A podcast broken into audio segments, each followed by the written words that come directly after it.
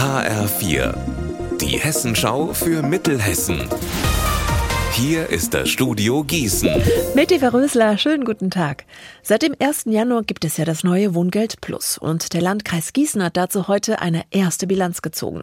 Mit dem neuen Wohngeld sollen deutlich mehr Menschen mit kleiner Rente oder kleinem Einkommen einen Mietzuschuss bekommen als bisher.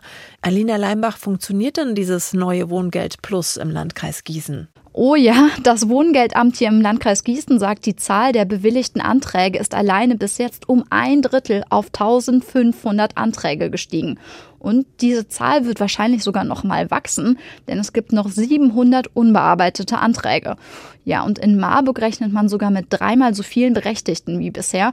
Und hier in Marburg gibt es auch etwas Besonderes. Die Stadt erinnert alle noch einmal daran, dass es jetzt dieses neue Wohngeld Plus gibt. Insgesamt sind das mehr als 66.000 Briefe. Fremdartige Gipsskulpturen, Kunst aus Glas oder beseelende Naturmalerei. In der Stadtbibliothek in Wetzlar kann man aktuell staunen über Kunstwerke aus einigen europäischen Ländern. Mehr von Simon Sustic. Das Witzige daran, die Werke kommen aus allen Partnerstädten Wetzlars. Unter dem Titel Europe Art sind Exponate aus Avignon in Frankreich oder dem englischen Colchester, aber auch Berlin-Neukölln und Ilmenau dabei. Aquarellmalerei, Performance Art, Fotografie oder auch Bildhauerei. Wer Kunst aus Wetzlars Partnerstädten kennenlernen will, hat dazu bis zum 27. Mai in der Stadtbibliothek Gelegenheit. Handball-Bundesligist HSG Wetzlar und Trainer Chevoje Horvath gehen überraschend ab sofort getrennte Wege. Carsten Schellhorn weiß warum. Grund für die jetzige Trennung ist, dass Horvath mit einem anderen Club verhandelt hat.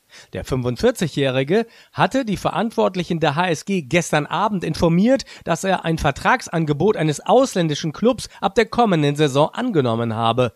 Für uns ist das ein absoluter Vertrauensbruch, begründete die sportliche Führung der HSG die Trennung. Die HSG steckt als Tabellen 16. weiterhin mittendrin im Abstiegskampf. Unser Wetter in Mittelhessen. Bleibt bis zum Abend sonnig, am Himmel sind nur ein paar Wolken. Entsprechend klar und frostig wird es in der Nacht bei minus einem Grad in Filmer und minus vier in Dillenburg. Morgen wieder freundlich und frisch. Ihr Wetter und alles, was bei Ihnen passiert, zuverlässig in der Hessenschau für Ihre Region und auf hessenschau.de.